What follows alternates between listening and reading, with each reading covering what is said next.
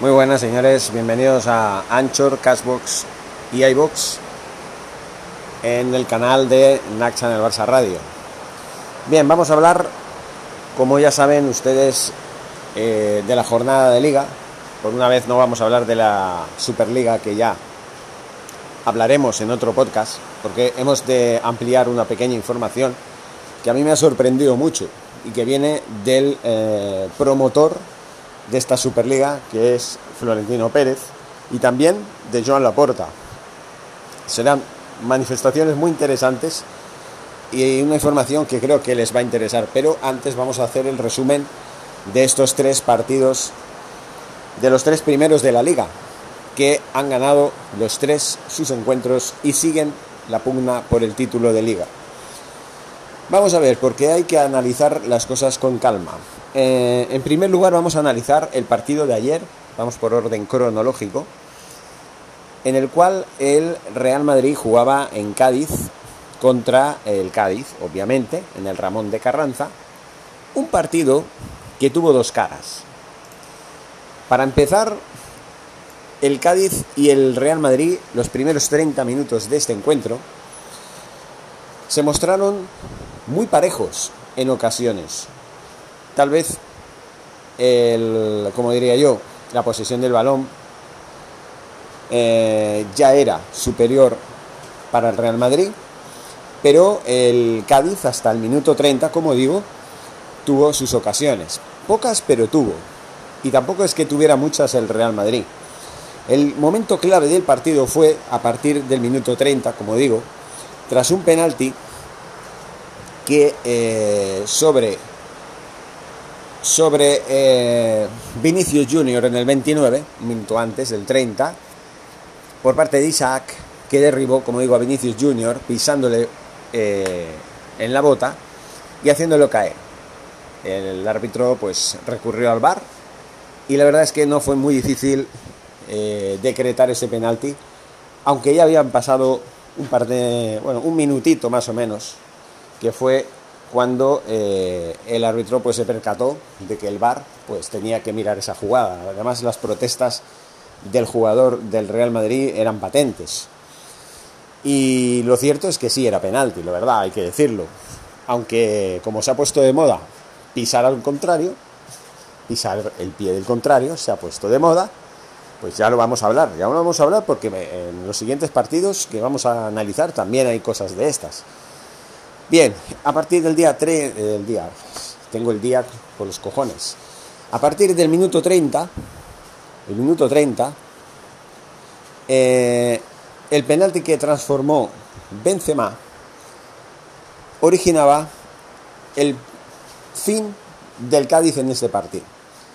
El principio de la goleada que terminó en un 0-3 y que de alguna manera vino a plasmar la superioridad del Real Madrid en un partido demasiado fácil, en un estadio difícil, tradicionalmente el Real Madrid siempre ha tenido dificultades para ganar al Cádiz en su feudo, y más teniendo los antecedentes más recientes como fueron los de la victoria del Cádiz en el Di Stéfano en la primera vuelta, pero en este caso se puede decir que el Cádiz sucumbió merecidamente ante un Real Madrid que fue superior. Es que no se puede decir más. Podemos hablar de que el primer gol fue por parte de Benzema, en fue de penalti, en el 33 marcaba Odriozola a pase de Benzema, y en el minuto 40, en apenas 10 minutos, para mí fue el 39, por cierto, eh, Casemiro hacía una asistencia y Benzema transformaba el segundo gol de su cuenta particular, situando el cómputo de goles del Pichichi en 21. Hasta aquí, pues bien, la primera parte fue suficiente para encarrilar una victoria que en la segunda parte no tendría más eh, secretos ni más eh, problema que el de un Cádiz que intentó buscar el gol que no encontró en ningún momento, pero nada más. El Real Madrid fue muy superior también en la segunda parte. La verdad es que no hubieron goles, pero puede decirse que eh, el Real Madrid controló bien el encuentro. Entonces aquí ya no hay más que hablar. El Real Madrid consiguió los tres puntos, se situaba líder provisional con 70, igualando los que tenía hasta ese momento el Atlético de Madrid. Y a partir de aquí, a esperar, a esperar 24 horas y llego, llego obviamente el siguiente encuentro del que vamos a hablar, como no es otro que el Atlético de Madrid contra el Huesca. He leído por ahí que el Atlético de Madrid eh, jugó muy bien. Jugó muy bien contra el Huesca. La verdad. Que volvió a demostrar que es el líder, que volvió a demostrar una superioridad plasmosa. Pasmosa, diría yo. Y, ¿qué quieren que les diga? Nada más lejos de la realidad. Para mí el Atlético de Madrid ganó, sí, porque tenía que ganar. El primer gol llegó en el minuto 39 por mediación de Ángel Correa por un pase de Marcos Llorente. Y además el gol fue afortunado porque en la trayectoria del disparo que iba hacia la portería rozó lo suficiente en un defensa, que creo que era pulido, con lo cual descolocó al portero y el balón se metió en la portería irremediablemente. 1 a 0 y el Atlético de Madrid pues encarrilaba el partido.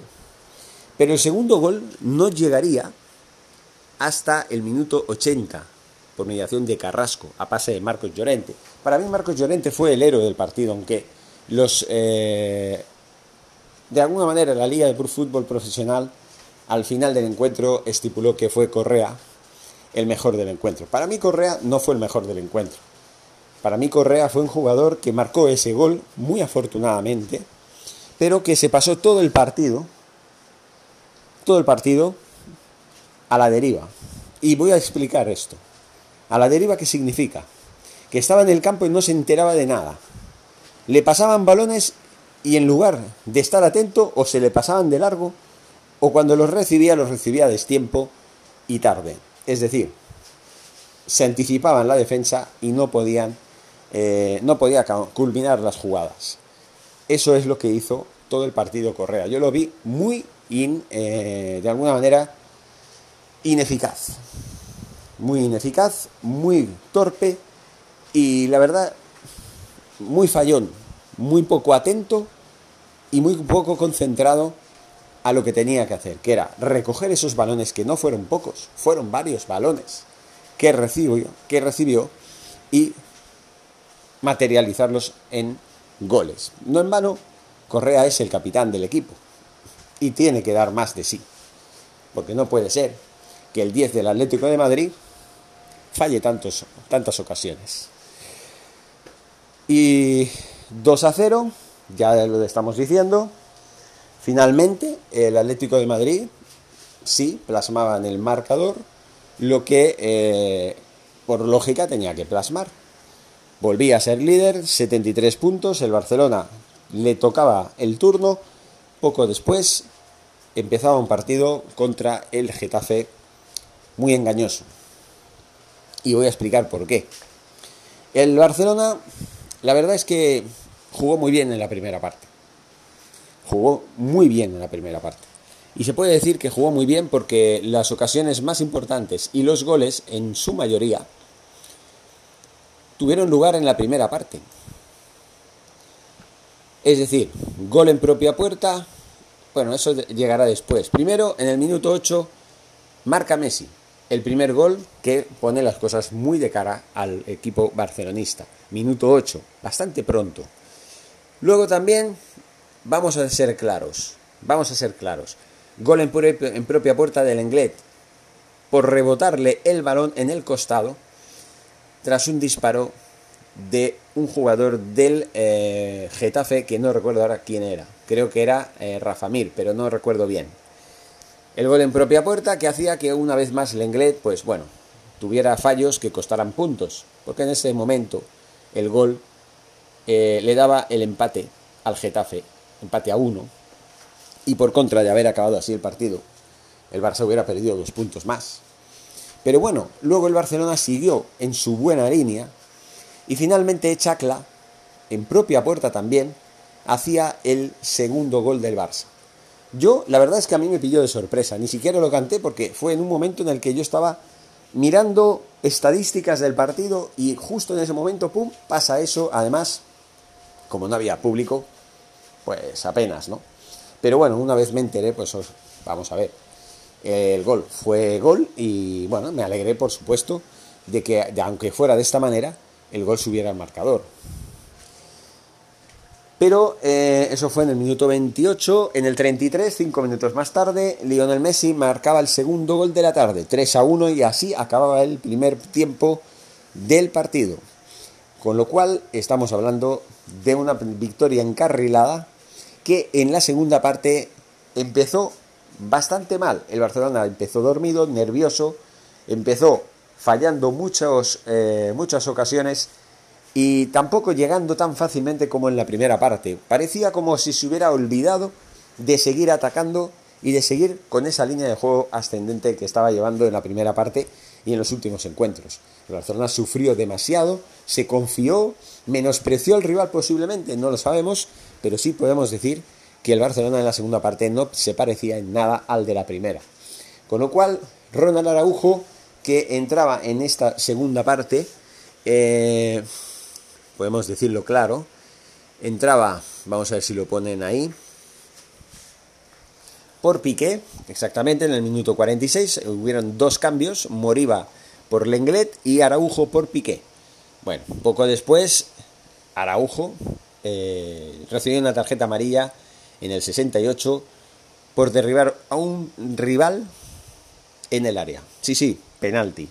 Que también el VAR, pues la verdad es que le avisaron porque al principio se le había pasado por alto un pisotón en toda regla. Yo no entiendo qué manía hay últimamente de, pegar pisotones en el área. O es que no se dan cuenta que, de que si pisas la bota del contrario en el área, en, el área de tu equipo, cuando el contrario está intentando atacar y lo derribas, porque claro, si si le pisas el pie en carrera a tu contrario, puedes conseguir dos cosas.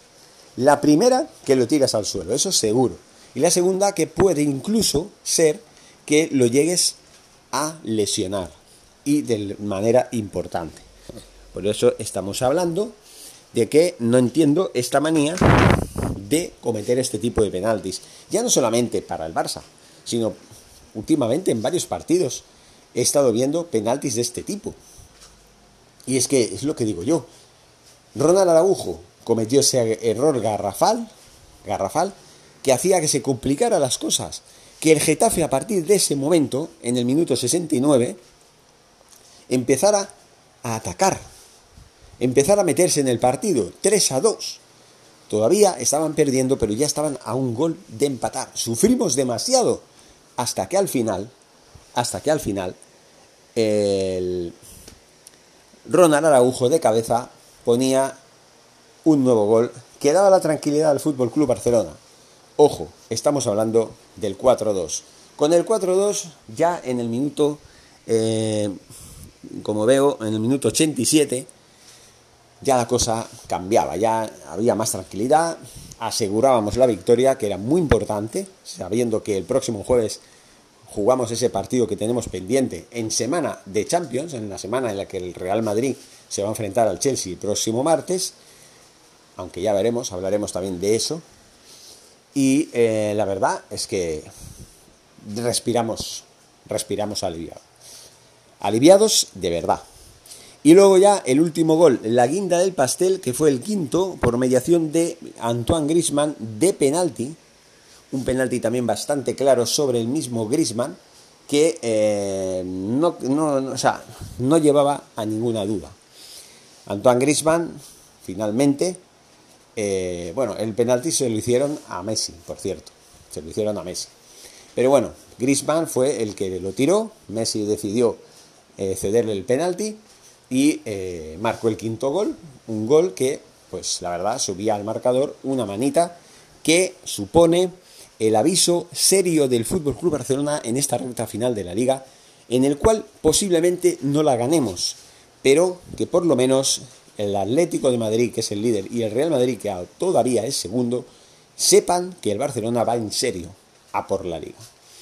Y con esto ya termino este podcast, que espero no sea muy largo, eh, porque hay otras cosas de las que quiero hablar que también son interesantes, y son dos noticias que les van a sorprender. Bueno, una de ellas ya no, pero la otra sí. Hablaremos de dos superligas, sí, sí. Una superliga europea que está muerta ya, o está en stand-by como dice Florentino Pérez, y la otra que podrían hacer en breve, ojo, la superliga británica. ¿Qué opinan de eso? Hablaremos en futuros podcasts. Por mi parte, nos, escuchamos en siguientes eh, podcasts, como digo.